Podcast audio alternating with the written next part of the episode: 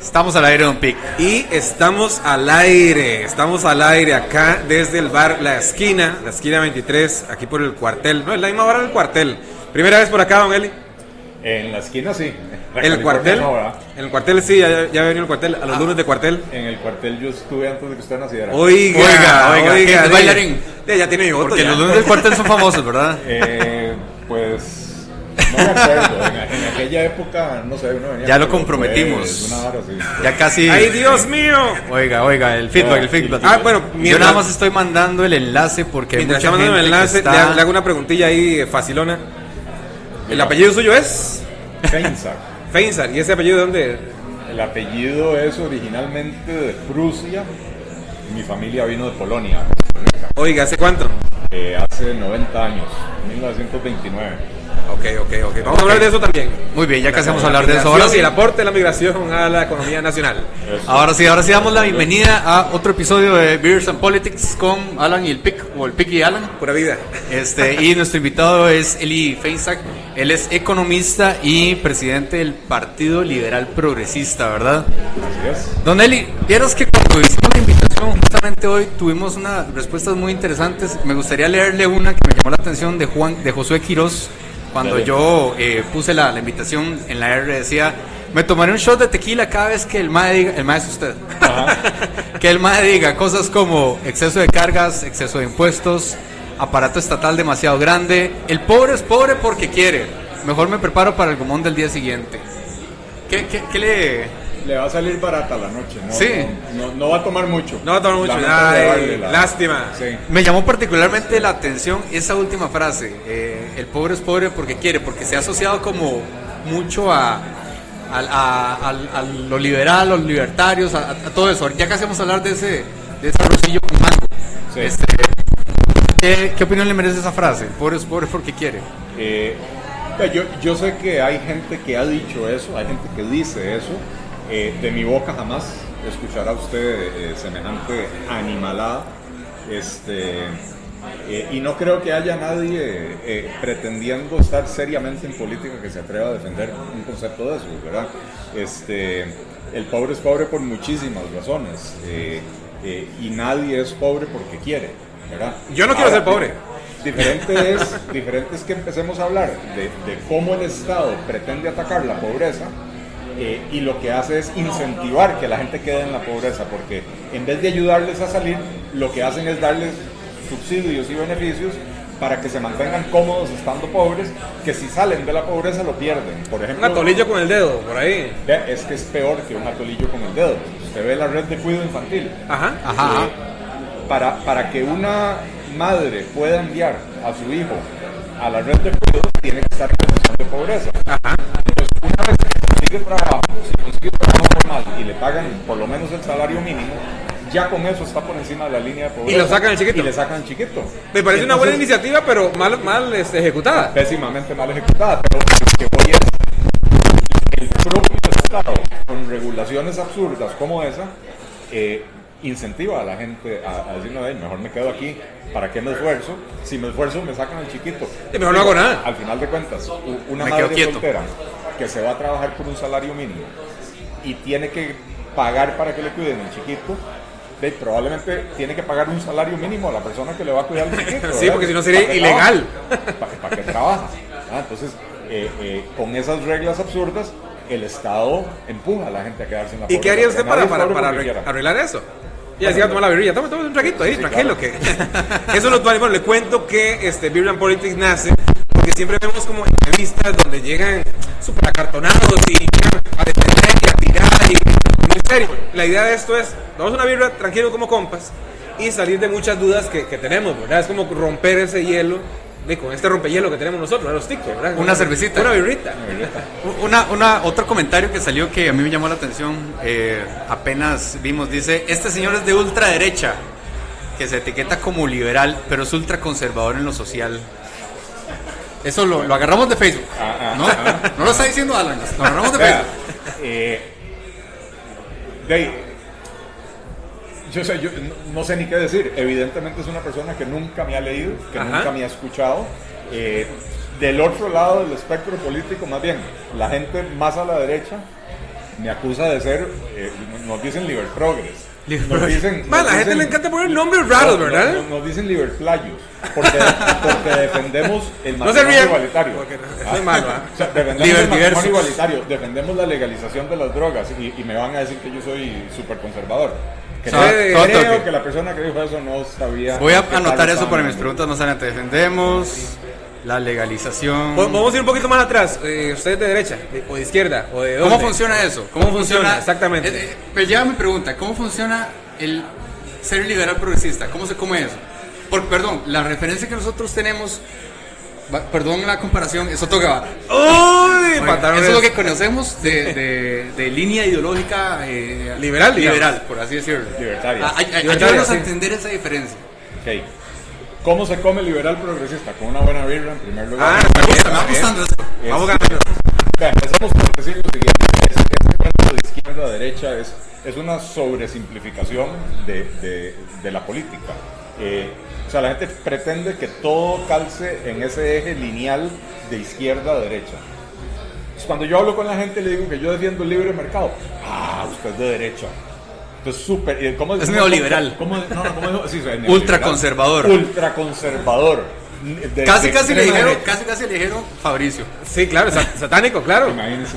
Eh, No, Fabricio es batalla Ay, espiritual. sí, cierto, buenísimo.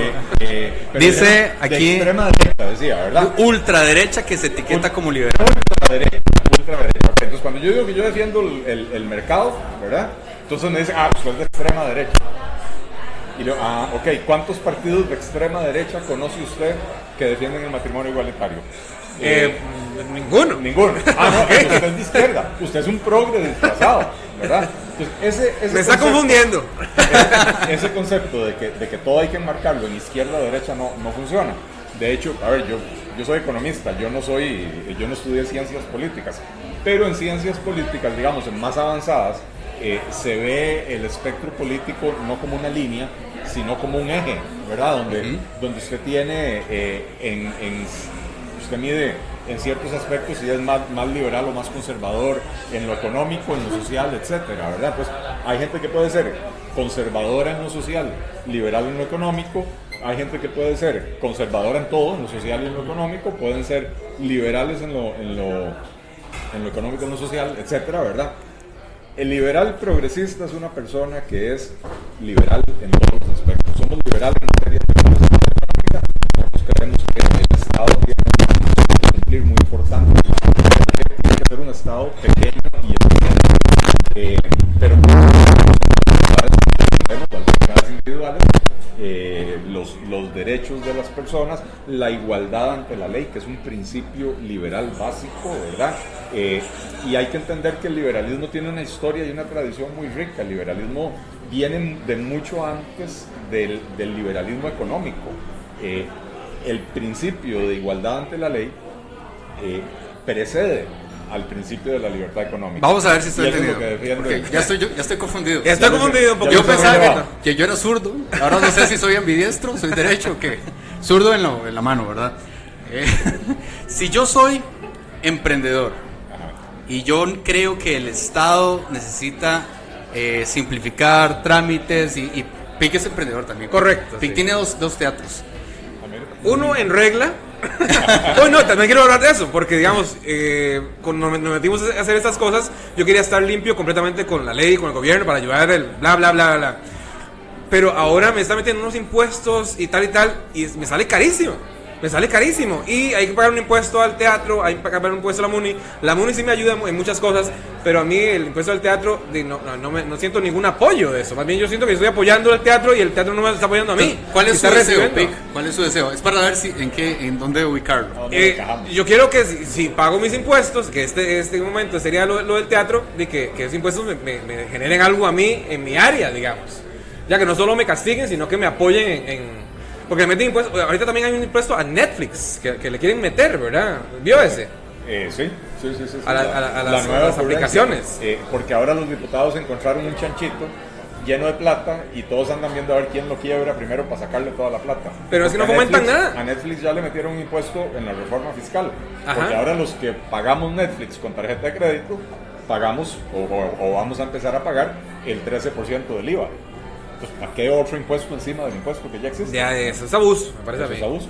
A ver, a ver, si yo soy emprendedor, volviendo al ejemplo, y yo creo en los eh, derechos de las personas, eh, matrimonio igualitario, legalización de cualquier droga, entonces me ubico más en el espectro como liberal, liberal. Liberal, liberal. Y eso es ser liberal progresista. Ahora, si yo quiero hacer plata o, o también me gusta el emprendimiento, pero soy eh, en contra de todo lo que acabo de decir, en contra del matrimonio igualitario, soy puedo ser liberal pero conservador. Es un conservador. Soy un Es conservador. que, que cree en el mercado.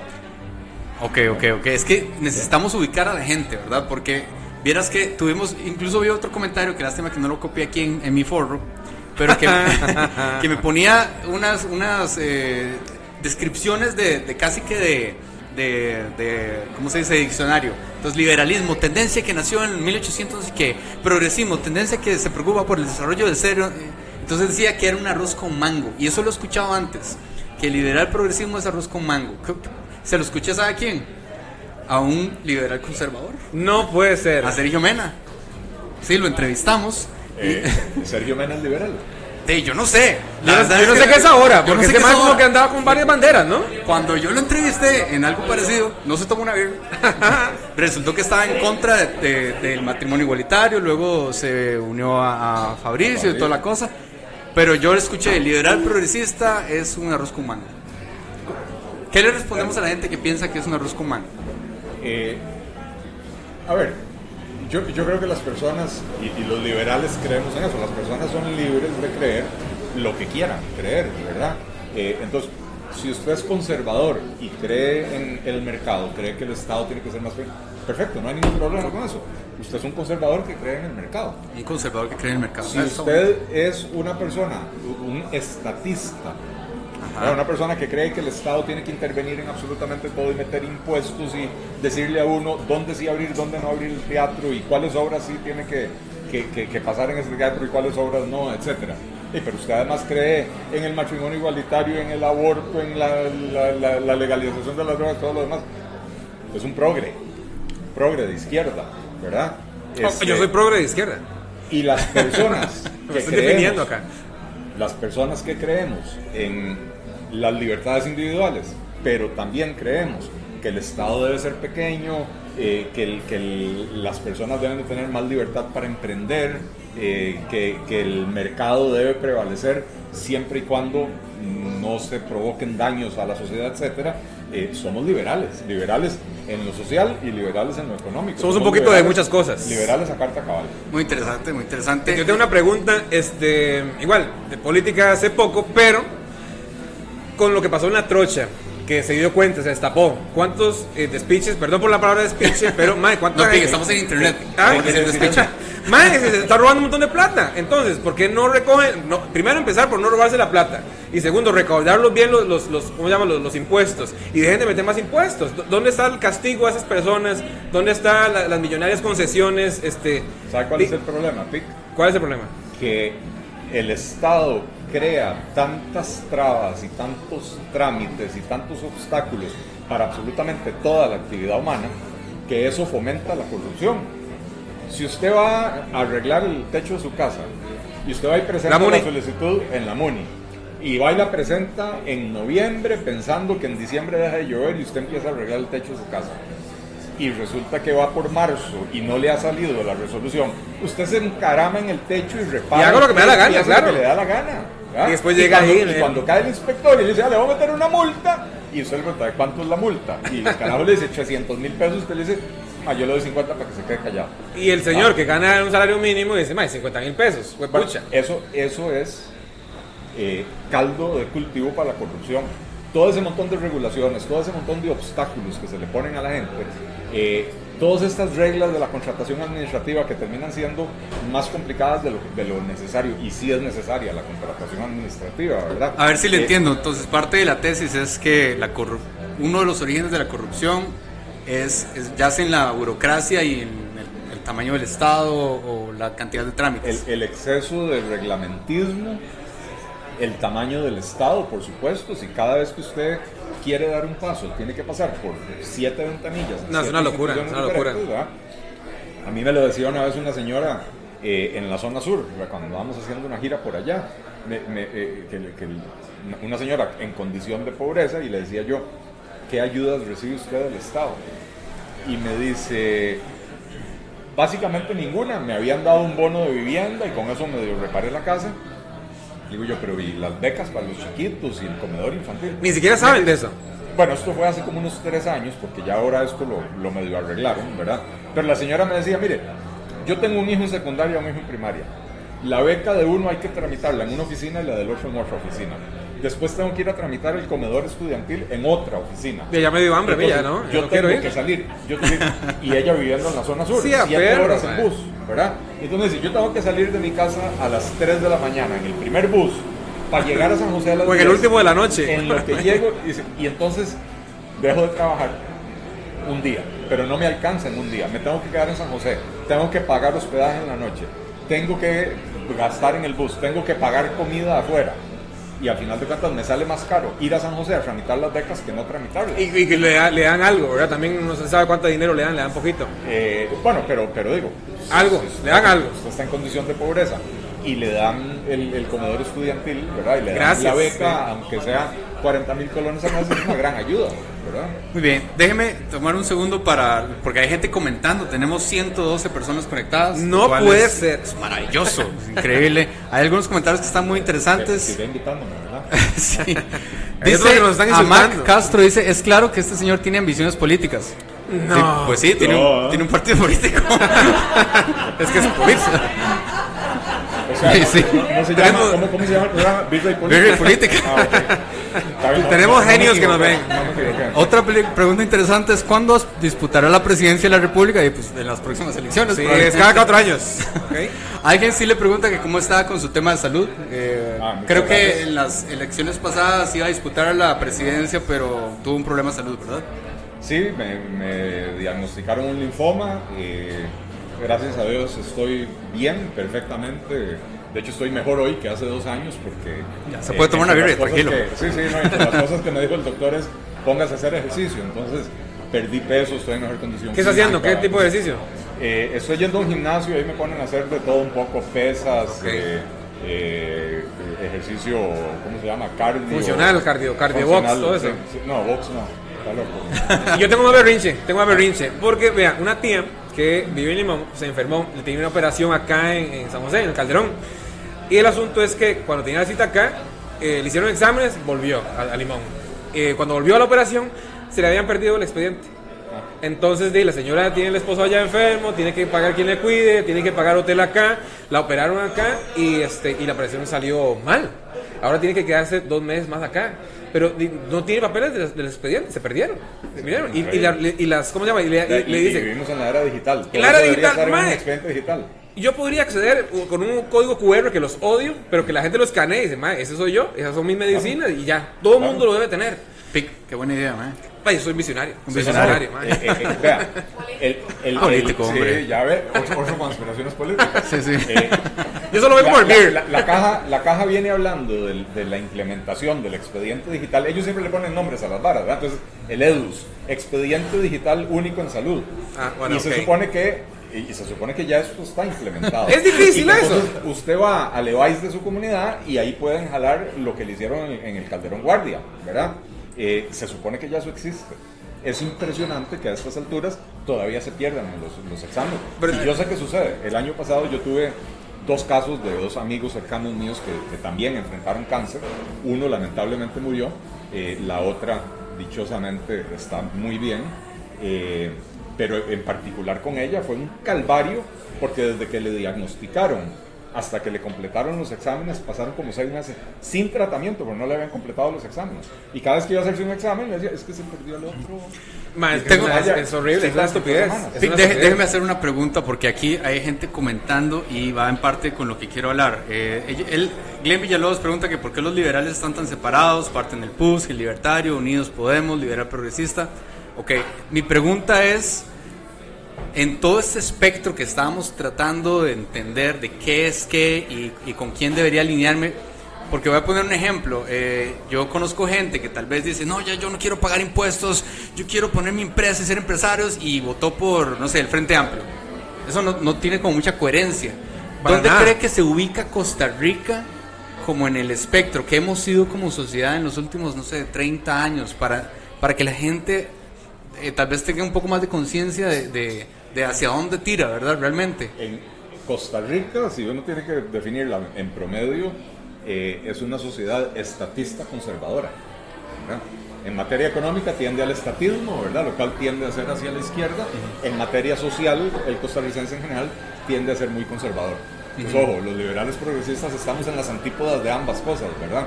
Pero, pero eh, el país, o sea, Costa Rica ha tenido un nivel de desarrollo interesante, pero se ha quedado estancada en los últimos 10 o 15 años. Eh, y las recetas del pasado ya no están sirviendo hoy. Y entonces es importante dar ese cambio, ¿verdad? Tal vez para tratar de ubicarnos, porque para mí este tema es clave, quisiera como hablar rápidamente de la posición del partido que usted representa, y en términos también como de economía, porque hemos, nos, como que nos pusimos a hablar de ideología, ¿verdad? Eh, en algunos temas que, que parecen ser claves para mucha gente, por ejemplo, medio ambiente.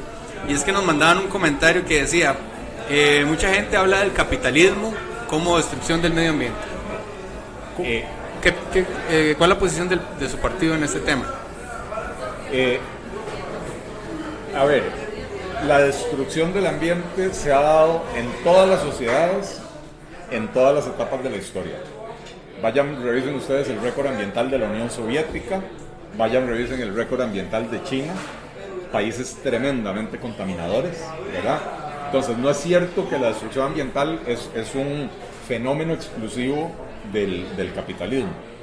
Eh, en el Partido Liberal Progresista creemos que eh, hay que, o sea, nosotros queremos promover un desarrollo sostenible. Sostenible quiere decir que tiene que ser compatible con la, con la conservación de la calidad ambiental, pero que a la vez permita generar el progreso y el mejoramiento de las condiciones de vida de las personas, ¿verdad?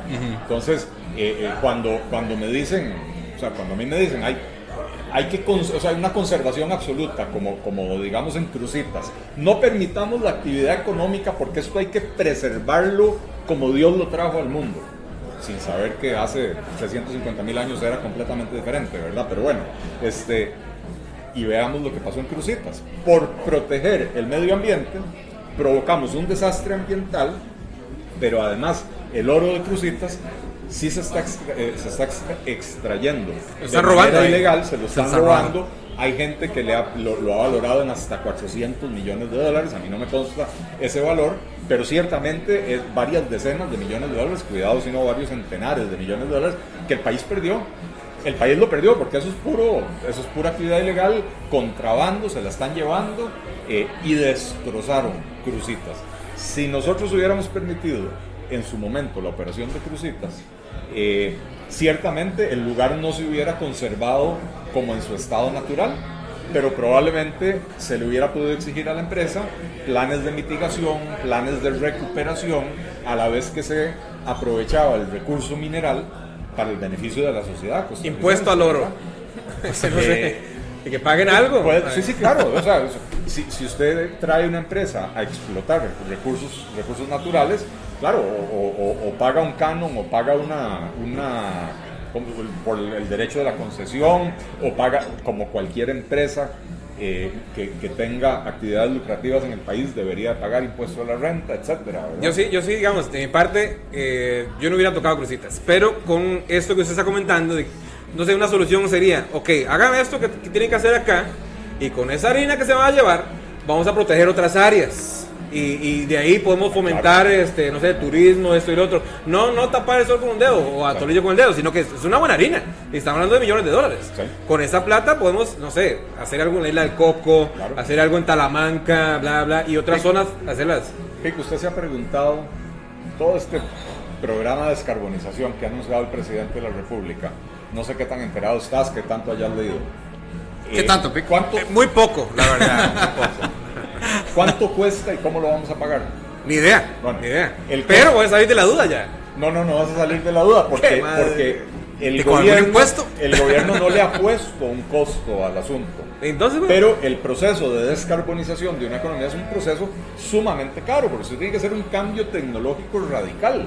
Tiene que eliminar los vehículos de combustión y lo puede hacer en tres años o lo puede hacer en 40 años y, y va a ser diferente el, el costo, ¿verdad? Eh, eh, pero otra cosa, eh, si usted va a tener de pronto solo carros eléctricos circulando en la calle, en este país hay 2 millones eh, entre carros y camiones y, y hay más de 2 millones de vehículos circulando y si todo va a ser eléctrico, ¿de dónde va a salir la electricidad para generar eso? Si ya el ICE decidió que no va a hacer más plantas eh, hidroeléctricas. como que están ¿verdad? como desconectados, No, no, uno con el otro, que- ¿verdad? es que, a ver, Tiene que salir de algún lado. cuando usted me dice, yo hubiera conservado Cruzitas como estaba, está cayendo en el error de, de que... Y no sería el primer error en el que, en el que caigo. Todas, todas las A personas Pi le gusta caer en errores. Ah, Dos veces en el mismo. Tengo un reclamo aquí porque dice, el, el- yo leí el comentario de Mac Castro, dice que es claro que tiene visiones políticas. Pues sí, ya lo establecimos. Ok. Eh, porque la segunda pregunta es, dice, dice que solo dice lo que la gente quiere escuchar. Dele campo a la juventud. ¿Cuántos años tiene eh, Eli Feisak? Eh, 54. 54 años, de habría que ver. Aquí estamos Piqui y yo.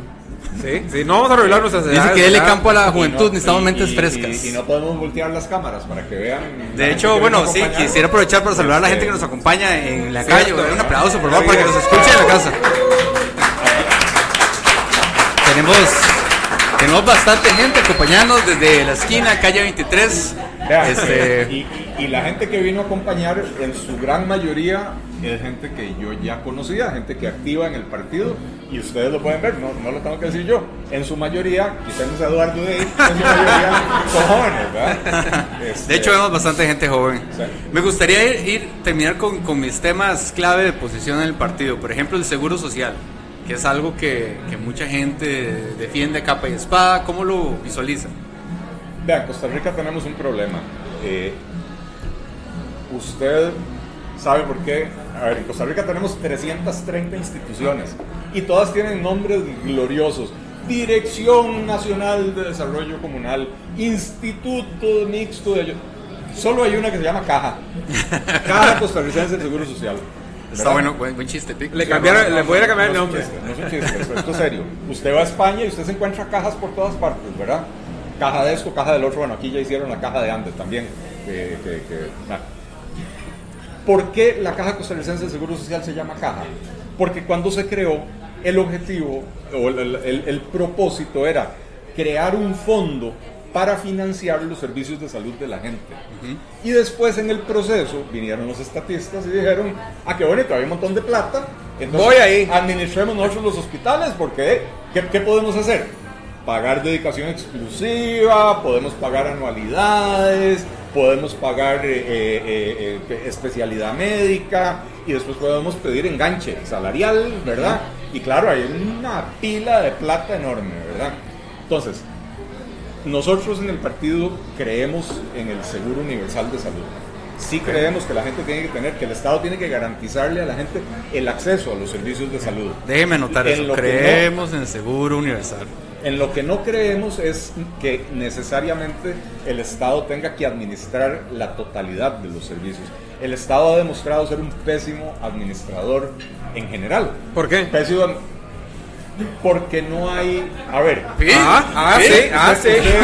Es confrontativo este programa. ya, No venimos a ser amigos, no Ah, señor. No señor. ya me voy, Se viene a desnudar, la Ah, verdad. sí, eso soy yo. Eso soy yo. Mientras no me desnuden a mí porque se, se va la gente del susto. Eh, ¿Usted lee la Biblia? Ah, no. No, la leyó en su infancia, ¿no? Eh, me, sí, me, me pusieron a leerla, sí. Sí, ¿usted se acuerda, usted se acuerda aquel, aquella frase que dice, el ojo del amo engorda el ganado? Eh, el- leí uno que me acuerdo que, es- que decía no robarás. Ese es el que recuerdo yo. Sí, sí, No, el del- no, no, sí sé, sé cuál es el. el- el- y, ta- y también se ve mucho en los negocios. Digamos, este, en, el tea- en los teatros, eh, porque tengo dos teatros, por cierto. Ya, ya ¿verdad? lo establecimos. Ah, Ya, pero ya lo ya, tiene que establecimos. decir el nombre del teatro. Ah, Teatro Heredia y Teatro Metrópolis. Uno en San José y uno en Heredia. Y este, si bien hay personas de total confianza administrando y cuidando, yo tengo que estar ahí. Bueno. Porque tengo que estar villando. Esa es la diferencia con las empresas del Estado, es que son de todos pero no son de nadie. Entonces no hay ojo del amo para que engorde el ganado. Y entonces el ganado ahí lo que hace es pagarse pluses, eh, anualidades eh, y el montón de... No, yo estaba viendo unos de, de la, de la UCR y, y otro tipo ahí que se firmó los pluses él solo. O, madre, Diego. Eh, sí, el, el rector. ¡Qué barro, no, madre! Eh, y, y precisamente por eso es, porque eh, donde, donde usted quita el principio de lucro, la gente en este país oye lucro y se vomita. A mí me encanta. A mí, este, me, me- yo me despierto. dije, lucro. Yo estaba durmiendo y dije, lucro. Y yo decía así, ¿qué, qué, qué? ¿Cómo es? Vámonos. Us- Cuando usted le quita el principio de lucro a cualquier actividad, desaparece la, la, el, el, el, el- incentivo de, de- de cuidar las cosas, ¿verdad? Eh, y con esto no quiero decir que toda actividad tenga que ser para lucrar, ¿verdad? Pero eh, usted administra un teatro, el teatro probablemente no lo va a hacer archimillonario, pero el teatro como mínimo debería de permitirle a usted tener vivir una vida decente. Conocer la nieve. No conozco la nieve. Bueno, no sé si.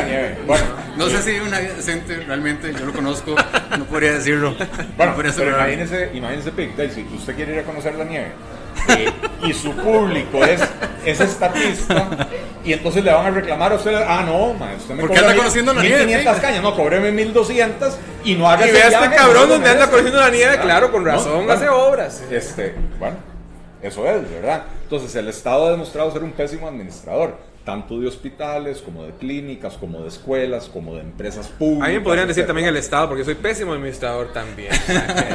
Bueno, eso... No, pero igual hay personas Ya- que ya sí estamos- saben. ya estamos hay personas que sí saben y hay personas que no saben. Digamos, eh, mi área es eh, crear el arte, esto y lo otro. Claro. Y este, vos hay otras personas poner que. un administrador. Correcto. Y Eh, don Alan, don Alan es bueno para los números. Ya le estoy ayudando con Este, eso. Ya estamos trabajando en ese desastre. Porque hay personas que obviamente no sabemos de, de esto de, de economía, tal y tal. ¿Usted cómo haría para impulsar a la gente para. No sé, la- ya, ya casi vamos a ese tema. Uy, no me lo toque ya. Es que necesito terminar los temas clave porque para mí El di- es importante. Y ya la gente está preguntando, educación pública.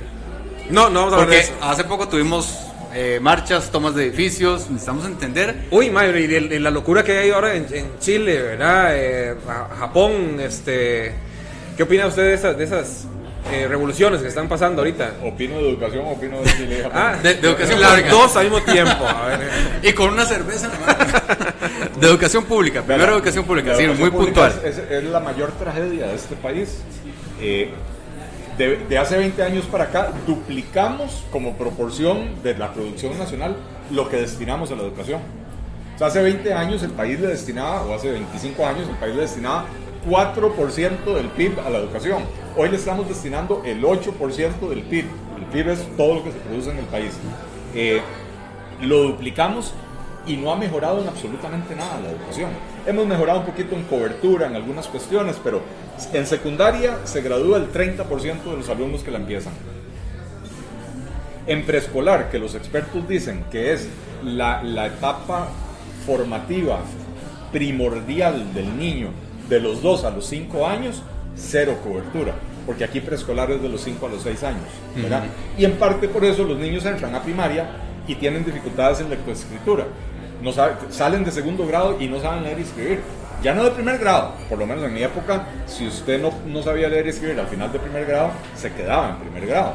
No, no, ahora los carajillos pueden pasar a segundo grado y, y terminar segundo grado ahí. sin saber leer y escribir, ¿verdad?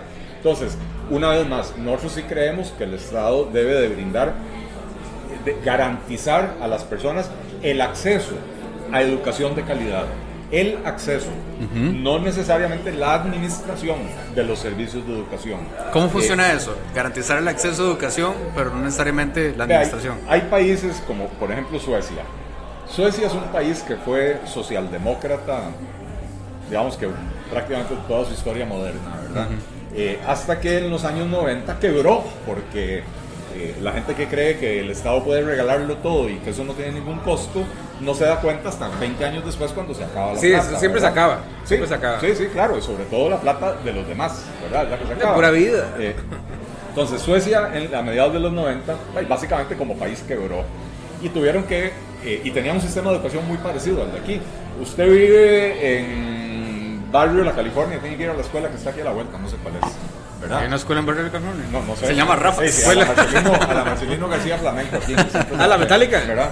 Ah, O sí, a- cierto. sí. Ahí está la metálica A por la ahí. metálica, sí. Este, un sistema muy parecido, donde el- la escuela a la que usted iba estaba determinado por el lugar donde usted vive. Ajá, ¿verdad? correcto. Donde todas las escuelas eran estatales, administradas por el Estado, ¿verdad? Donde no había incentivos para mejorar en absolutamente nada. Y entonces, ¿qué, qué- qué hicieron? Migraron a lo que se llama un sistema de vouchers. ¿Qué es un voucher? Un voucher es un vale. Y entonces, PIC tiene un chiquito. Ok, perfecto. Entonces, si el presupuesto del ministerio es, voy a, hacer- a usar números redondos, mil millones y de dólares, digamos. Y entonces hay un millón de estudiantes, tengo mil dólares para cada estudiante. Entonces yo a usted le doy un vale de mil dólares. Ok, No ok. es un cheque. No es un cheque. Usted no puede ir a depositar ese cheque para, para comprar birra. Mm. Hay truco ¿verdad? ahí. No, es un vale que únicamente sirve para servicios de educación. Ah, ok, lo puedo gastar Ah, en, la escuela, lo puedo Pero gastar. usted puede ir a la escuela de su barrio, o usted puede ir a la escuela de tres distritos más allá porque usted considera que es mejor. Es como una tarjeta, este, una Como una tarjeta de regalo. Una tarjeta de regalo. Exacto. No, es una buena, es una manera, buena manera de Soy un revolucionario yo de, la, de la educación. Un hombre Es- lleno de es ideas. Un, es un gift card. Y entonces, ¿qué pasó en, qué pasó en, en Suecia con esto? Las escuelas tuvieron que empezar a competir entre Ah, sí pero está bueno. para atraer a los alumnos. Y la, la escuela más pichuda es la que yo quiero ir. Es correcto. Eh. Esa es a la que yo quiero mandar a mis Yo hijos. quiero, sí, claro. Bueno, antes el presupuesto de la escuela más pichuda estaba determinado por criterios históricos.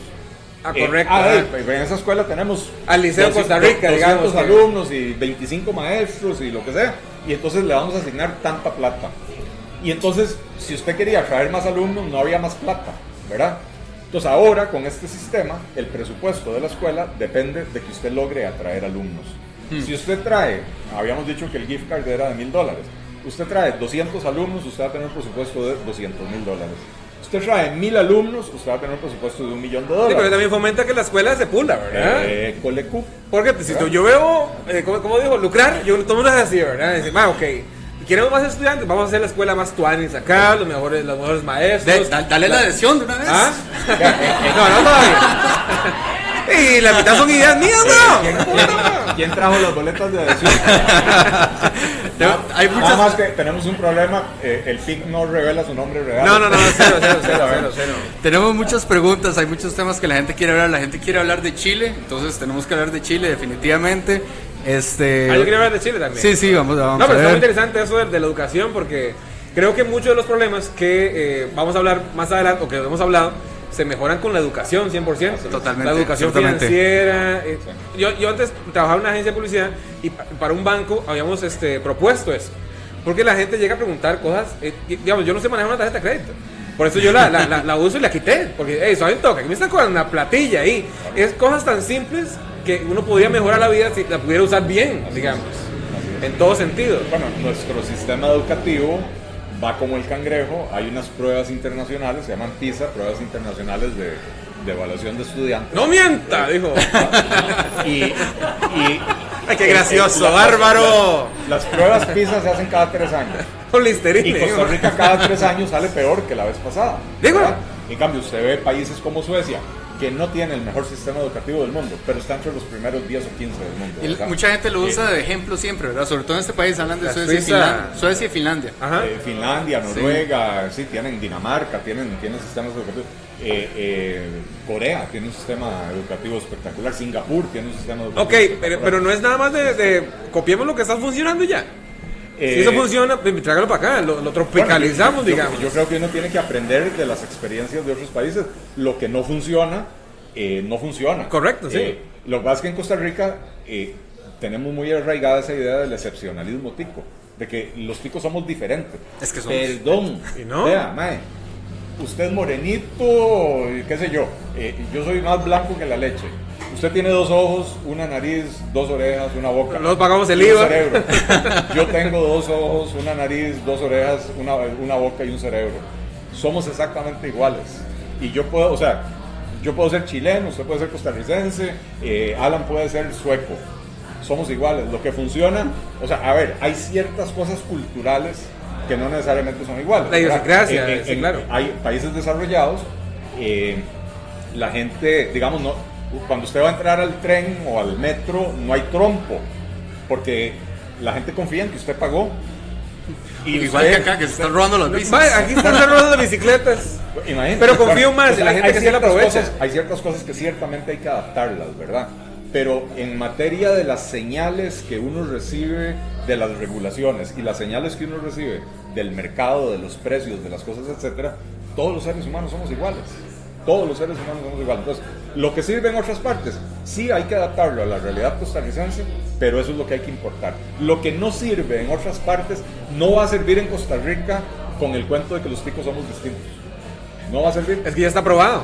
Ya que está no funcionó en otro lado. Ahora sí vamos a la pregunta terror. que Uy, todo el mundo quiere saber, porque todo el mundo quiere hablar de Chile. ¿Y por qué? Porque ch- mucha gente hablaba de Chile como, como el, el gran paraíso, ¿verdad? Este, de libre comercio, eh, y, y ahora hay un montón de protestas. Entonces, ¿cuál es su análisis como economista de lo que está sucediendo en Chile? Eh, dicen que los economistas tienen algo de ciencia social, ¿verdad? Es como la, Sí. la ciencia social de ciencias económicas. Eso suena raro, pero bueno, no importa. ¿Cuál es su análisis?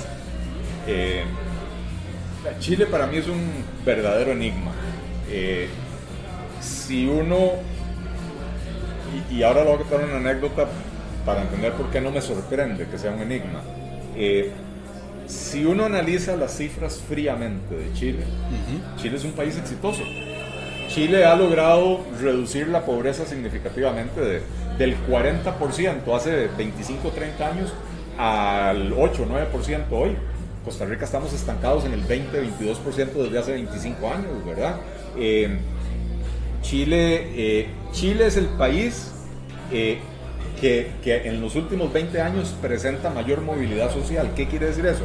Es el país donde la gente tiene mayor probabilidad de empezar en una clase social y ascender a otra a lo largo de su vida. En los últimos 20 años Chile es el país que más exitosamente ha logrado eso en todo el mundo, ¿verdad? Eh, eh, eh, la, la educación chilena ha mejorado enormemente. Pero igual venían, venían de, de culo, ¿verdad? Chile, ahora fue que mejoraron bastante. Chile Ah. tiene, Chile tiene Venían mal. 25, 25 años de, de- de- estar bien. En esos subiendo. términos muy bien, en esos términos muy bien. Eh, no todo era perfecto en Chile, por supuesto, en ningún país todo es perfecto, ¿verdad? Eh, entonces es un enigma porque uno dice, bueno, si uno a- analiza fríamente las cifras, Chile es un caso de éxito. Ajá. Pero Chile es un país que históricamente ha tenido mucho descontento social y se ha manifestado no, ahora con mayor fuerza con este gobierno, pero los gobiernos anteriores de izquierda, de centroizquierda y de derecha también enfrentaron eh, Manifestaciones. eh, manifestaciones, descontento social, protestas, etc. a mí realmente me cuesta entender qué exactamente motiva esto, ¿verdad? Eh, eh, y, y no tengo las herramientas para, para dar una, una explicación. Y voy con la anécdota que le contaba. Mi, mi, mi esposa Eh, y entonces, de hecho, nosotros nos casamos en 1994. ¿ya? Este, y fue el año que México tuvo una enorme crisis económica, el, el- el tequilazo le llamaron, ¿verdad? Eh, y a mi suegro le fue bastante mal en esa crisis. Eh, literalmente lo agarraron con los pantalones Sí, abajo. eh, dos jarras. En el negocio de él. ¿verdad? Entonces le quiero otra, una- otra cerveza. Ya casi terminamos, entonces ya puede seguir. Dele. Ahora sí que rectos. Dele, dele, dele, dele. Solo, solo falta Ahorita, una hora ya, más. ahorita hablamos en Luis. Este, No, por Dios, no. dos jarras y una pilsen, porfa. Y entonces, yo, de, yo, yo, economista, recién casado, mega crisis en México, a la familia de mi esposa, como te digo, le, le fue bastante mal en esa crisis. Eh, y cuando las cosas empezaron a mejorar en el 95 por ahí, yo le decía a mi suegro, no, no, pero las cosas van bien en México. Me decía, ¿dónde? Y claro, las cifras macroeconómicas decían que la cosa iba bien. La economía estaba empezando a crecer, la inflación había empezado a bajar, eh, etcétera, ¿verdad? Pero la gente todavía no lo sentía. Y hay un, hay un cierto rezago, ¿verdad? Entre el momento en que la gente eh, supera el shock de la crisis eh, y el momento, o, o sea, el momento en que el país da la vuelta y empieza a mejorar y el momento en que la gente supera el shock de la crisis. Hay un rezago, ¿verdad? Y entonces, eh, eh, este tema de Chile, como, como te digo, a mí, a mí realmente me deja pasmado, ¿verdad? Porque no hay una explicación clara. Eh, eh, hay cosas que no están bien en Chile, sí, hay cosas que no están bien en Chile. En Chile, por ejemplo, se quejan de las pensiones. El sistema de pensiones de Chile eh, es uno de los sistemas más eficientes del mundo. El problema que tiene es que lo diseñaron mal. Entonces en Chile solo hay el aporte obrero, no hay como aquí que es aporte Patronal. eh, Ah. patronal y estatal. Uno, ese Ah, es un sí, aporte claro. tripartito, ¿verdad? Y entonces al obrero le cobran el 10% de su salario. Y es nada más 10%. En Costa Rica el aporte tripartito anda por 13 y pico, 14%. O sea, el aporte aquí es mayor, ¿verdad? Eh, en los países desarrollados el aporte no baja del 16-18%. Entonces en Chile, si bien el sistema es muy, funciona muy eficientemente, de si usted le pone poquita plata a esa cuenta, usted se va a pensionar con muy poquita plata. Pero cuando usted mide en términos de cuánto aportó usted y cuánto está recibiendo al momento de pensionarse, usted está recibiendo mejor que en cualquier otro país, en Chile, ¿verdad? Entonces, claro que hay que, claro que, hay que cambiar. Muchas gracias. Vamos a darle este- Hay que hacer un brindis por, ¿Cómo no? por, de, no sé, por la economía. Para que yo conozca la nieve. Porque Pic conozca la nieve. Para que gracias. conozca la nieve, vamos a, mandarlo a, a Colorado. Sí, está muy interesante. Vamos a. vamos a tener que buscarnos, a, a- a hacer como una mesa redonda de economistas, sociólogos y, Y comediantes, y comediantes de teatro. que se apor- aportan montones No, pero también lo de este, Chile. eh, don, don Eli o Eli. Eli. Eli, Eli. Que eh, también el- Ya después de dos birras- dos birras ya Ah, ya Eli. mis compas, ya, ya, ya, ya ahorita lo llevo ahí para limbo, que me llama, que me. pues una harina. Que también el, el sentimiento, en el, digamos, Costa Rica es el país más feliz del mundo, esto y lo otro, y, pero entramos en una recesión y la gente no quiere gastar plata. Digamos, ahorita el teatro no, no nos va bien, pero el ambiente, yo voy para adelante, yo voy Eh, a esa, darle. esa pregunta me va a llevar a reactivación económica, que es con lo que quiero que cerremos. Sí, pero antes, pero antes me gustaría, porque la gente está preguntando mucho también del tema cultura. Y porque ahora le quitaron 200 millones al sector de cine, eh, hay gente hablando de economía naranja. Ahora usted fue muy honesto detrás de cámaras y me dijo que no es un tema donde es especialista. Yo creo que leí un artículo de Eduardo, que es el secretario del partido sobre economía naranja. Pero la gente le preocupa el sector cultura, que siempre ha estado... eh, la impresión que tenemos algunos es que, que, que, por ejemplo, un movimiento libertario, que volvemos a que era la única referencia que teníamos en, en este tipo de temas, eh, tal vez no le interesa el, sector cultura. ¿Cuál es la posición del, del Partido Liberal Progresista? A nosotros, claro que nos interesa el sector cultura. Eh, yo como economista, el análisis que le hago es este. La cultura genera externalidades positivas. ¿Qué quiere decir eso? Genera beneficios que van mucho más allá del lucro, digamos, en, en el teatro, ¿verdad? La gente va al teatro, aprende algo nuevo, sale... Se sale ríe, se, se estresa, se estresa, sale comparte en familia, en pareja. Exactamente, ¿verdad? Entonces, eh, no necesariamente eso lo captura el precio del, del boleto. Se genera un beneficio social. Ese beneficio social, al no tener un precio, no se produce suficiente de él, ¿verdad? Eh, digamos que ahí es donde la economía pura de mercado no necesariamente funciona bien, ¿verdad?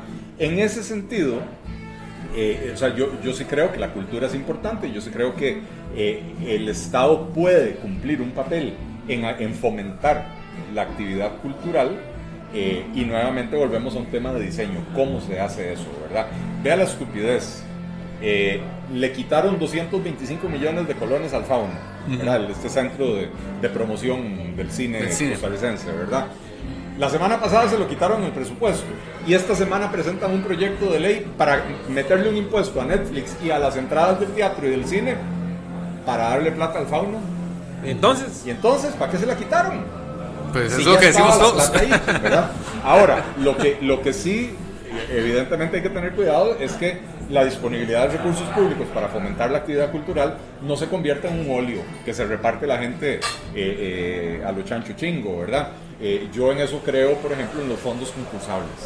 Y de hecho, el Fauno tiene fondos concursables donde los directores eh, o los productores vienen y presentan proyectos y el que tiene más méritos de acuerdo a criterios que yo no soy capaz de entender porque no es mi área, pero el que, el que tiene más méritos obtiene esos recursos y parte de esos recursos vuelven al fondo.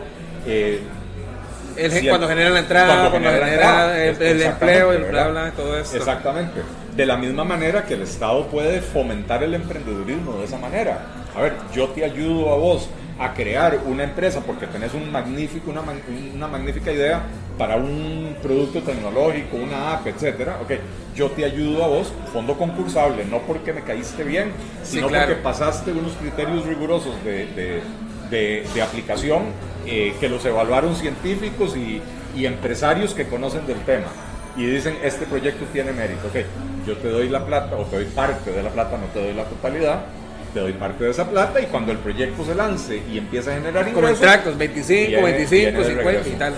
Eh, bueno, en los países exitosos no, no le dan a la gente toda la plata que necesita, sino que le dicen, vea, aquí hay, usted necesita 100, yo le voy a dar 25, pero le voy a dar una carta que demuestra que el Estado está apoyando su proyecto. Ya con, con eso usted va a donde los inversionistas y los inversionistas dicen, ah bueno, hey, esta carambada tiene apoyo del Estado. Incluso hacen lo que en inglés llaman matching grants, que es eh, eh, por cada dólar que usted consiga afuera yo le doy un dólar.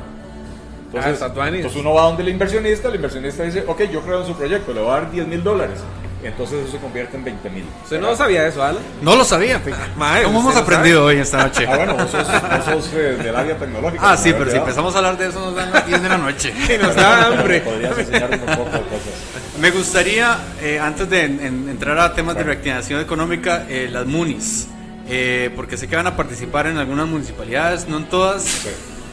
y que puede hacer un partido o una visión como porque para mí el alcalde lo que hace es encargarse de la recolección de basura. Perdón la ignorancia, perdón por parecer tan ignorante estos minutos, pero eso es lo que espero ser iluminado. Eh, ¿Qué puede hacer un partido como el Liberal Progresista para influir en las municipalidades? Porque uno piensa que todo es economía, que, todo es este eh, empleo. ¿Cómo, ¿Cómo se afecta a nivel local? ¿Cómo podría afectar? Eh, bueno, empecemos por a dónde vamos a participar. pues vamos a participar en ocho cantones. Eh, de hecho, aquí está sentada eh, Katia Cambronero, que es nuestra candidata a alcaldesa por Santana. y trajo bar. Este, candidata de lujo que tenemos en el cantón de Santana.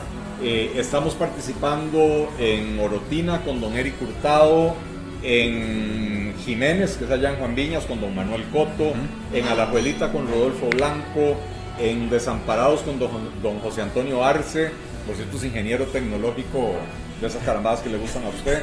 Eh, en Desamparados con Adrián Alonso Urbina, eh, eh, perdón, sí, no, Desamparados era José Antonio Arce, en Goicoechea con, con Adrián Alonso Urbina, en Paraíso con Gustavo Arrieta, y en poco sí no estamos presentando candidatura a alcaldía, solo regidores. regidores.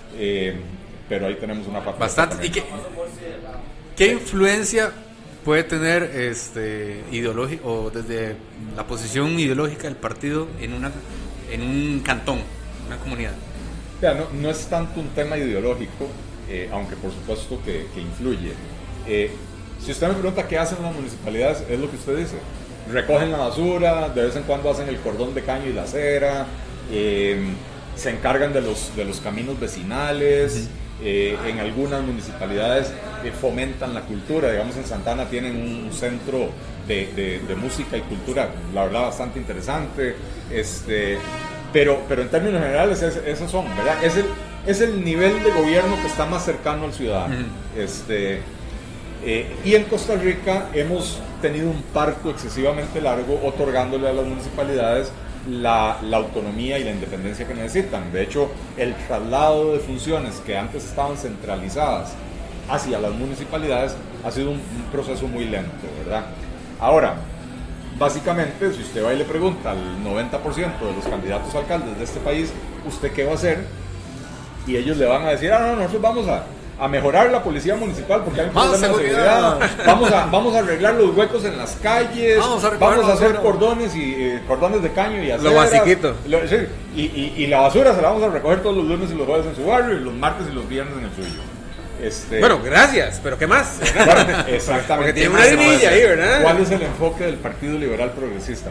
Nosotros creemos que las municipalidades deben ser vistas no tanto como, como, como administradores de servicios básicos, sino como agencias de desarrollo local. Okay, ¿Cómo funciona Usted puede agarrar en una municipalidad y, por ejemplo, hacer un censo. Tal vez no sea el caso de Santana, que tiene enormes oportunidades laborales, pero usted agarra una comunidad como Orotina, o una comunidad como Paraíso, o como el, mismo Jiménez, donde la enorme mayoría de la gente no trabaja en el cantón. Usted va ahí a las 5 de la mañana a la parada de buses y todo el pueblo se está montando al bus para venir a San José o para venir a Cartago o para ir a la abuela a trabajar.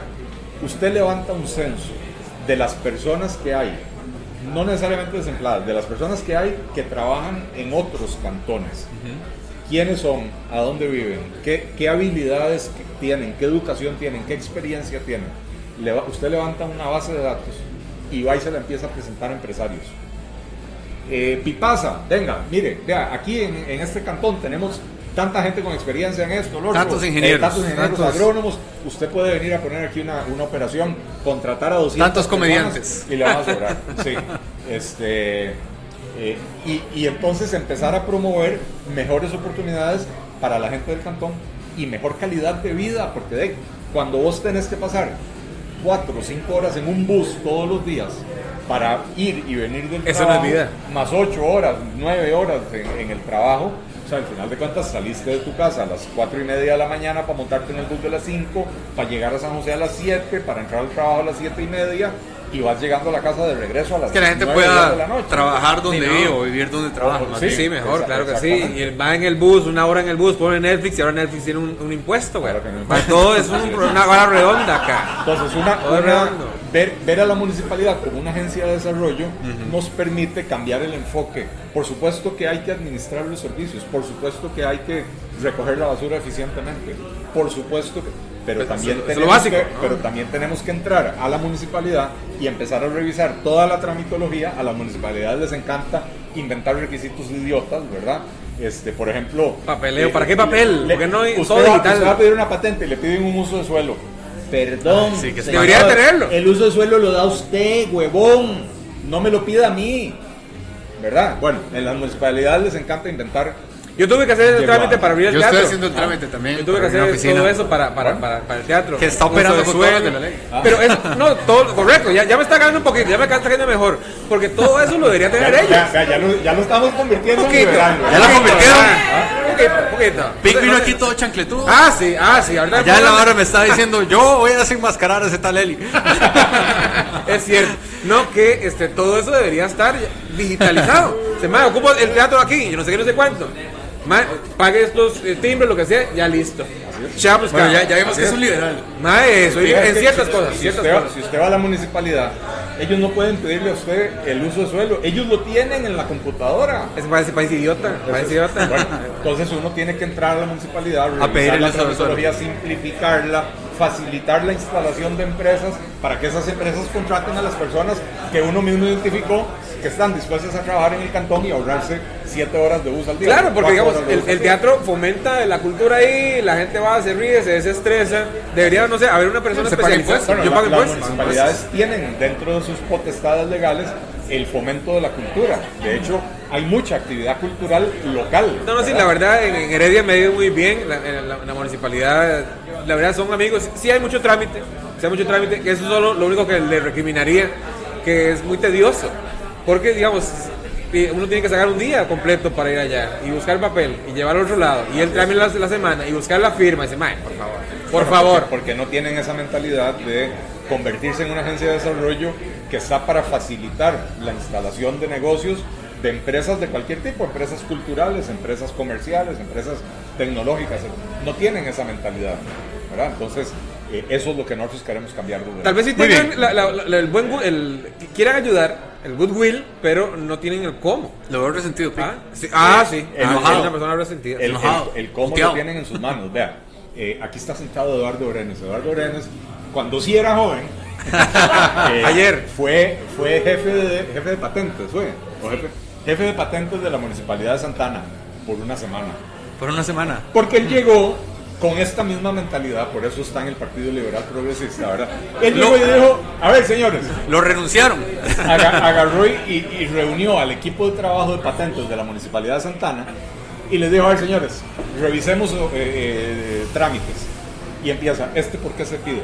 No, esto no tiene sentido, eliminémoslo. Mm. A la semana ya había llegado Albino Vargas, ya le habían hecho una huelga de funcionarios de la municipalidad y el alcalde tuvo que decirle, mira, lo lamento mucho, pero por, para, para yo poder gobernar los próximos cuatro años, vos te vas para tu choza. ¿En serio llegó el vino? ¿En serio llegó el vino? Es como feo ese señor, ¿verdad?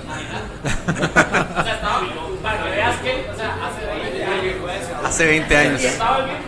Por eso yo dije que cuando era joven. Hasta la ¿verdad? fecha. Tenemos, tenemos 10 minutos para el tema que la gente está pidiendo. Está pidiendo es- que hable más del teatro aquí. que es- no, o sea, en eso con el Ah, teatro. ok, puede ser que no. puede ser que Queremos no. reactivación económica. ¿Qué- ¿Cuál, ¿Cómo? Porque de hecho eso era lo que nos había convocado aquí. Fue Cierto. Nos, nos fuimos por la tangente.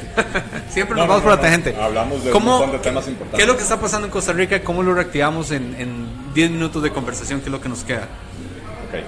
Eh, vean, la economía costarricense viene desacelerándose, eso quiere decir creciendo cada vez menos desde hace cuatro años. Esto no es un problema del último medio año o, o no es un problema desde que se aprobó el plan fiscal. Esto venía desde mucho antes. Eh, entonces usted necesita una combinación de medidas, un cóctel de medidas que tengan impacto, unas en el corto plazo y otras que vengan a arreglar los problemas estructurales de la economía, los problemas que venimos arrastrando de largo plazo, que son el motivo por el cual desde hace cuatro años la economía crece cada año menos que el anterior. ¿Qué podemos hacer en el corto plazo? En el corto plazo. Todos que me interesa por ahora, ¿verdad? Ah, yo, yo le, yo le voy a presentar una idea eh, que proponemos en el partido, que es la eliminación de los aranceles o la reducción de los aranceles de los productos de la canasta básica. ¿Qué quiere decir esto? Aranceles son impuestos a la importación de los artículos. Usted quiere importar un pollo de otro país, tiene que pagar un impuesto. Los aranceles en Costa Rica en general son bastante bajos. No recuerdo la cifra exacta, pero el promedio debe andar por el orden de 6%, una cosa, es, es- es- es bastante bajo. Pero hay dos categorías de productos donde los aranceles son volados. Los artículos de lujo, por eso los carros tienen... Sí, los aranceles 40, del 50 por- 60, ma, es ¿no? demasiado, 60%. Los demasiado. teléfonos andan por ahí, la Este, tecnología. Y después, curiosamente, los artículos de consumo más básicos. Los artículos de la canasta básica tienen aranceles de 45, 50, 60, en algunos casos hasta más, ¿verdad? ¿Y eso qué quiere decir? De- quiere decir que eh, si, por ejemplo, el pollo que está en la canasta básica eh, hace dos o tres años tenía aranceles que llegaban hasta el 150%. Ya eso ha Debe ser bien bajando. rico ese pollo, Ha ah. venido ha venido por, por el, por el TLC, por cierto, ¿verdad? A la gente que dice que el TLC fue perverso. Esos aranceles vienen bajando gracias al TLC, pero solo si usted trae pollo de los, de los países miembros del TLC. Si usted se quiere traer un pollo de Colombia y ese pollo Que le está, cuesta... que está cerquita. Sí, sí, sí. Y ese pollo le cuesta 100 pesos en Colombia. Y asumiendo que el arancel sea 50%, entonces usted esos 100 pesos los trae a Costa Rica y tiene que pagar 50 pesos de impuesto. Entonces ya el pollo no le cuesta 100, ya le costó 150. Eh, y después de esos 150 usted tiene costos. Usted tiene una red de distribución, tiene, usted necesita le fue el negocio. entonces, de esos 150 usted tal vez puede vender el pollo en 200 o en 250. Entonces, ¿eso qué le dice al productor local? Yo puedo producir pollo y venderlo a 225 Que me lo y todavía es más barato que el pollo colombiano que trajo Pic, ¿verdad? Y entonces, básicamente estos impuestos, estos aranceles, en, en economía los llamamos aranceles prohibitivos. Están diseñados para impedir la importación, para que no haya competencia, para protegerle al productor Proteccionistas, local, llaman. para protegerle al productor local el mercado. Bárbaro. Entonces, la gente dice, dos preguntas, ¿qué tiene que ver esto con reactivación económica? Ahorita llego ahí. La otra pregunta es, pero de ahí, usted es un malvado, usted quiere dejar a los pequeños agricultores... Pero- Yo lo iba a decir, lo iba a decir. Dale, dale. Ah, le iba a decir, hey, pero usted no quiere que la gente venda pollo acá o qué? Eh, depende de quién. ¿De quién? Eh, del local, del tico. Eh, el mercado del pollo en Costa Rica lo controla dos terceras partes una corporación multinacional con la cual yo no tengo ningún problema, yo soy liberal. Nosotros creemos en la inversión extranjera y todo lo demás, pero en condiciones que sean favorables para los costarricenses. No para el pollo, pero sí para los ticos. En los pollos, exactamente. Exactamente. En el mercado del pollo, Cargill es una empresa que la última vez que yo revisé vendía al año dos veces y media toda la producción nacional de Costa Rica. Ah, una platilla. ¿no? una platilla. ah. Una O sea, platilla, sí. Vea, cuando yo revisé esto, hoy, hoy Costa Rica más o menos produce ses- 60 mil millones de dólares al año. En total, Ok, ok. en total, no solo pollo, ¿verdad?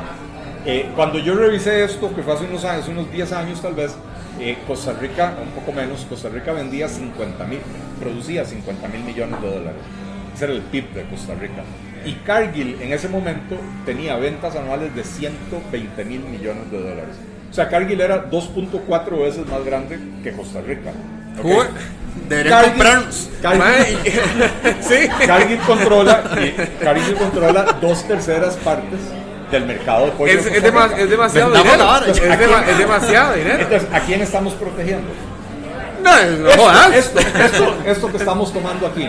Alguien no, preguntó por cerveza aquí. no, no está en la canasta básica, pero debería estar. En mi canasta básica sí está, ¿verdad? Oh. Eh, vea, Ok, me Don Eli conocer- Feiza acaba de ganar el voto de Allen y Pick. y, y el de, y el de, ¿cómo se llama? El diputado eh, López. Ay, ¿Cómo se Oscar llama? López. Oscar López. Nuestro querido Oscar López. de Oscar López. Eh, vea, la cerveza tiene aranceles de importación del 80%.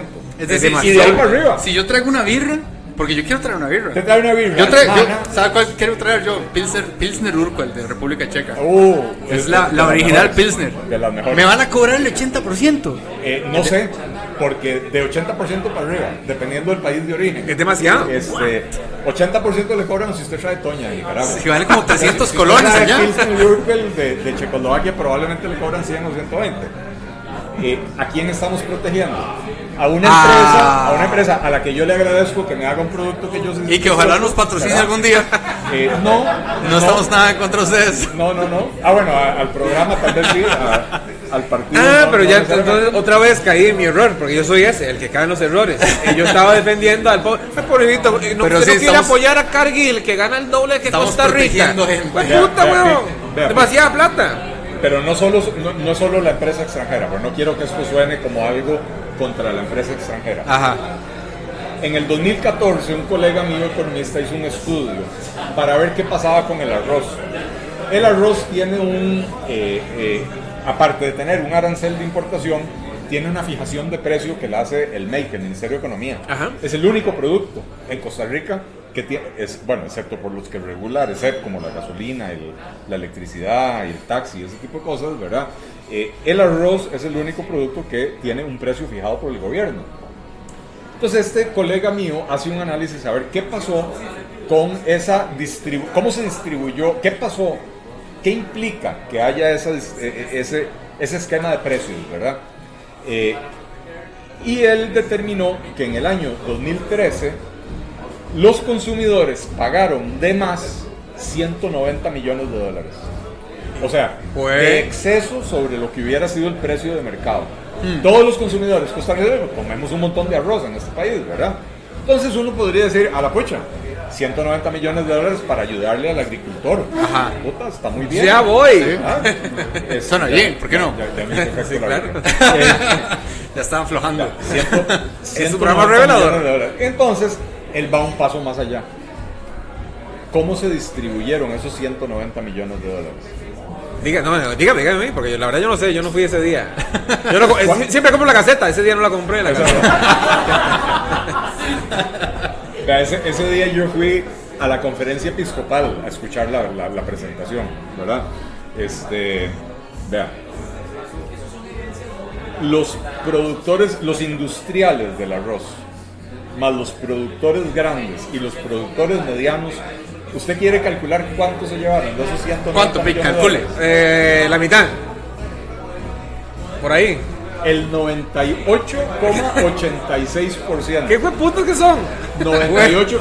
¿Cuánto le quedó a los pequeños productores? Sí. El- A los que el- queremos proteger. El 1,14%. No, pues ¿Qué, wow. quiere, no, qué quiere decir esto en plata contante y sonante? Que estamos en un mal negocio nosotros, hay que meterse en el arroz. Vea. Los, los industriales. Sí, bueno, es una buena conclusión. Los, los industriales del arroz, que son 5 o 6 en el país, recibieron cada día del año 2013 53 mil dólares de Cada día. cada día del año. O sea, una casa de clase media. Es como lo que gana Keylor Navas. Sí. eh, Por no, allá. Taylor, no. Creo que gana un poco más, no, no, no. ¿Cuánto no, gana día. Keylor Navas? No, no sé, pero, menos que eso. Menos que eso. Es un pobre diablo. Pobre diablo. 24 mil dólares. Ah, El doble. Que se pueda sembrar arroz. Sí, güey. Y cuando regrese a Costa Rica puede poner una industria de arroz. Y yo como idiota con una camisa de, de, de De- Taylor, güey. sí. Hubiera puesto una camisa de sabanero yo, güey. Cin- 53 mil dólares. No jodas, es demasiado Wow. dinero. Es demasiado dinero. 53 mil dólares. No, y todo bien. Al día. Pero yo también día. quiero. ¿Cuánto recibió el pequeño productor? Eh, día, sacar esa suma, no sé, 100 dólares al día. Menos, bueno, no sé. 16 dólares al día. Puta, la, la puse, yo, yo- mucha fe le, le tenía Le- yo. Le tenías mucha fe, dijiste que 50%. Gana más para un comediante. Sí, es demasiado. Gana más un comediante. Ganamos un comediante. No sé cuál, Entonces, pero. eso, estos esquemas, a ver, ya, ya, ya, me, ya me paseé en el esquema de protección, ¿verdad? Pero todavía no he dicho qué tiene Pero que ver estamos aprendiendo mucho. Claro. Ahora, vamos al punto. Ahora sí, ¿qué tiene que ver eso ¿Qué con tiene que ver esto con reactivación? Usted, yo, yo no propongo eliminar los, los impuestos, los aranceles. Propongo reducirlos a un nivel razonable, 5%, 6%, una cosa así por el estilo. ¿Por qué? Porque entonces se va a importar arroz, se va a importar frijol, se va a importar pollo, leche, carne, pollo, eh, pescado, etcétera. Eh, se va a importar. Entonces, con lo que usted recauda de ese arancel, genera un fondo. Con ese fondo usted le ayuda a los pequeños productores que no van a poder con la competencia. Entonces sí, hay que ayudarles porque no podemos simplemente decir eh, salados van por todos ineficientes, loco. eh, eh, por ineficientes se van al carajo. No, no, no. Eh, tenemos que velar por ellos. Educación. Pero la, la educación, perdón, la ayuda no es para regalarles plata para que vivan bien. Es para darles programas de reconversión productiva o programas de actualización en técnicas de producción para que ellos puedan producir Volverlos competitivamente. compet- Lo que no ha hecho el Estado en los últimos 30 años, ¿verdad? Entonces, pero ¿qué tiene que ver esto con reactivación? Usted elimina estos aranceles o reduce estos aranceles y esto equivale más o menos a devolverle a los ciudadanos más pobres del país, al 20% más pobre del país, equivale a devolverle aproximadamente el 25% de su poder adquisitivo. Tamaño poco. ¿no? Imagínense lo que hace una persona pobre si de pronto le sobra el 25% de su plata. Pic, ¿Qué haría si le sobra el 25%? Ah, no sé, conocería la nieve tal vez. Pero, pero, pero usted no es una persona, si a usted le, le alcanza con ese 25% para ir a conocer la nieve, usted no es una persona pobre, ¿verdad?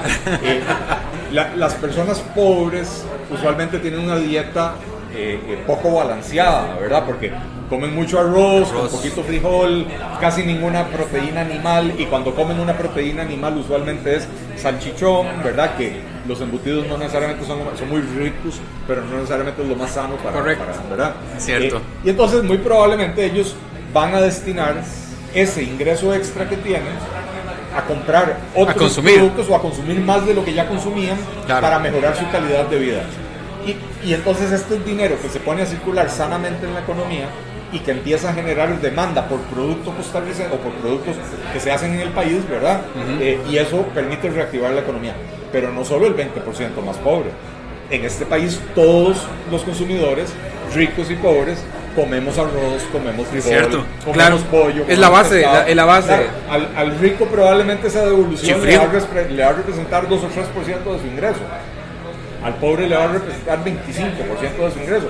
Pero cuando usted suma todos esos por cientos, del 20% más pobre, el 20% que le sigue, el 20% del medio, el 20% de la clase media alta y el 20% de los ricos, eh, es un montón de plata que se pone a reactivar la economía. Eh, entonces ahí tiene usted una medida que es de corto plazo. De corto plazo. Ahora ¿Por- sí, y vamos- es de corto plazo? Porque el presidente de la República tiene la potestad de eliminar esos aranceles o modificarlos como se le pegue la gana con un decreto. O sea- no le tiene que pedir permiso a nadie. Llamamos a Charlie y debería poder modificar eso. Llamémoslo. Eh, eh, eh, o sea, usted puede llamarlo, usted puede explicarle, si usted lo convence, se convierte en mi héroe. No, aquí, aquí estaban eh, preguntando a la gente que qué era lo primero que usted haría eh, si queda presidente. Yo creo que sería eso. Eliminar los aranceles de, de importación. ¿Cuál es una medida estructural? Bueno, la gente quería aplaudir, perdón, perdón. Casi mato, casi mato el aplauso orgánico que, que salió aquí, espontáneo, totalmente. No quería matar la espontaneidad. Me está diciendo mi, mi director de, de cámaras que ya lleg- llegamos a la hora, pero a mí me interesa saber cuál sería la medida estructural, la, esa primera medida estructural o una que realmente cause un impacto para reactivar la economía. Bueno, ahí hay, hay varias que hay que tomar porque básicamente hay que atender los problemas estructurales que tiene el país.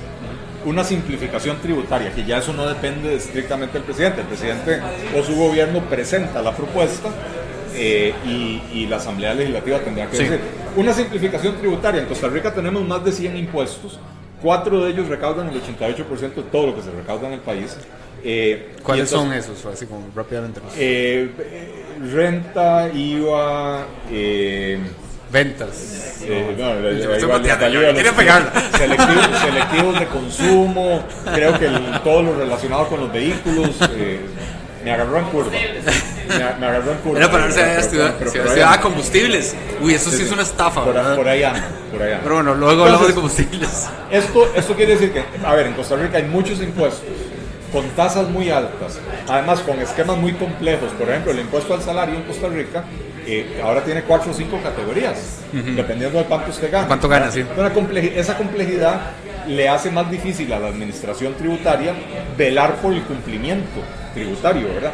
Entonces, simplifique, elimine los impuestos que hay, muchos impuestos, que es más cara la administración que lo que, que lo que recauda dedique las personas que usted tenía trabajando en ese impuesto a los impuestos que sí recaudan. Y entonces va a disminuir la evasión, ¿verdad? Eh, baje las tasas de los impuestos y elimine, porque en Costa Rica, aparte de que hay más de 100 impuestos, hay más de 1.200 exoneraciones. Elimine la mayoría de esas exoneraciones para que la, la carga se reparta más pareja y entonces usted puede bajar los impuestos, lo cual fomenta inversión, fomenta crecimiento económico, fomenta eh, eh, que la gente salga a comprar, etcétera, ¿verdad? Eh, empleo, y entonces con una reforma tributaria para la simplificación, usted puede mejorar la recaudación a la vez que incentiva la inversión.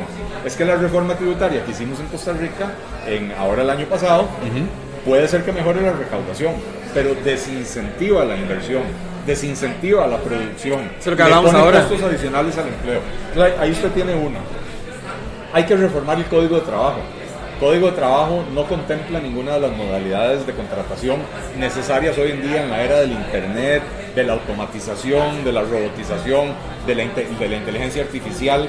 Entonces, tiene que ser un código de trabajo adecuado al siglo XXI, bastante más flexible que el que tenemos hoy en día, porque impone costos muy altos a la contratación y es uno de los motivos por los cuales los empresarios lo piensan dos o tres veces antes Sí, es bien difícil tener si la actividad se puede automatizar, si la, la actividad la puede hacer un robot o una computadora, ya no contrato a la persona. Porque no tengo que pagarle cargas sociales, porque no me cae el, el- el Ministerio de Trabajo, porque no me cae la caja, etc. Los costos de la seguridad social. Hace 10 años el gobierno le metió al- a la Caja Costarricense del Seguro Social eh, 11 mil trabajadores, son 10.970 y pico. Para el plan escudo. Plan- el famoso plan escudo. Pues Eh, demasiada gente. bueno, pero además, Pic, ¿usted sabe cuántos de esos 10.974 trabajadores que, que entraron a la caja eran profesionales o técnicos en las áreas médicas? Claro que lo sé. Doctores, Claro, enfermeras. claro, ¿cuánto? ¿Cuánto? Claro. Dame, ¿cuánto? No, no, quiero que usted lo conteste. Por Bueno, supuesto. Alan, patealo vos.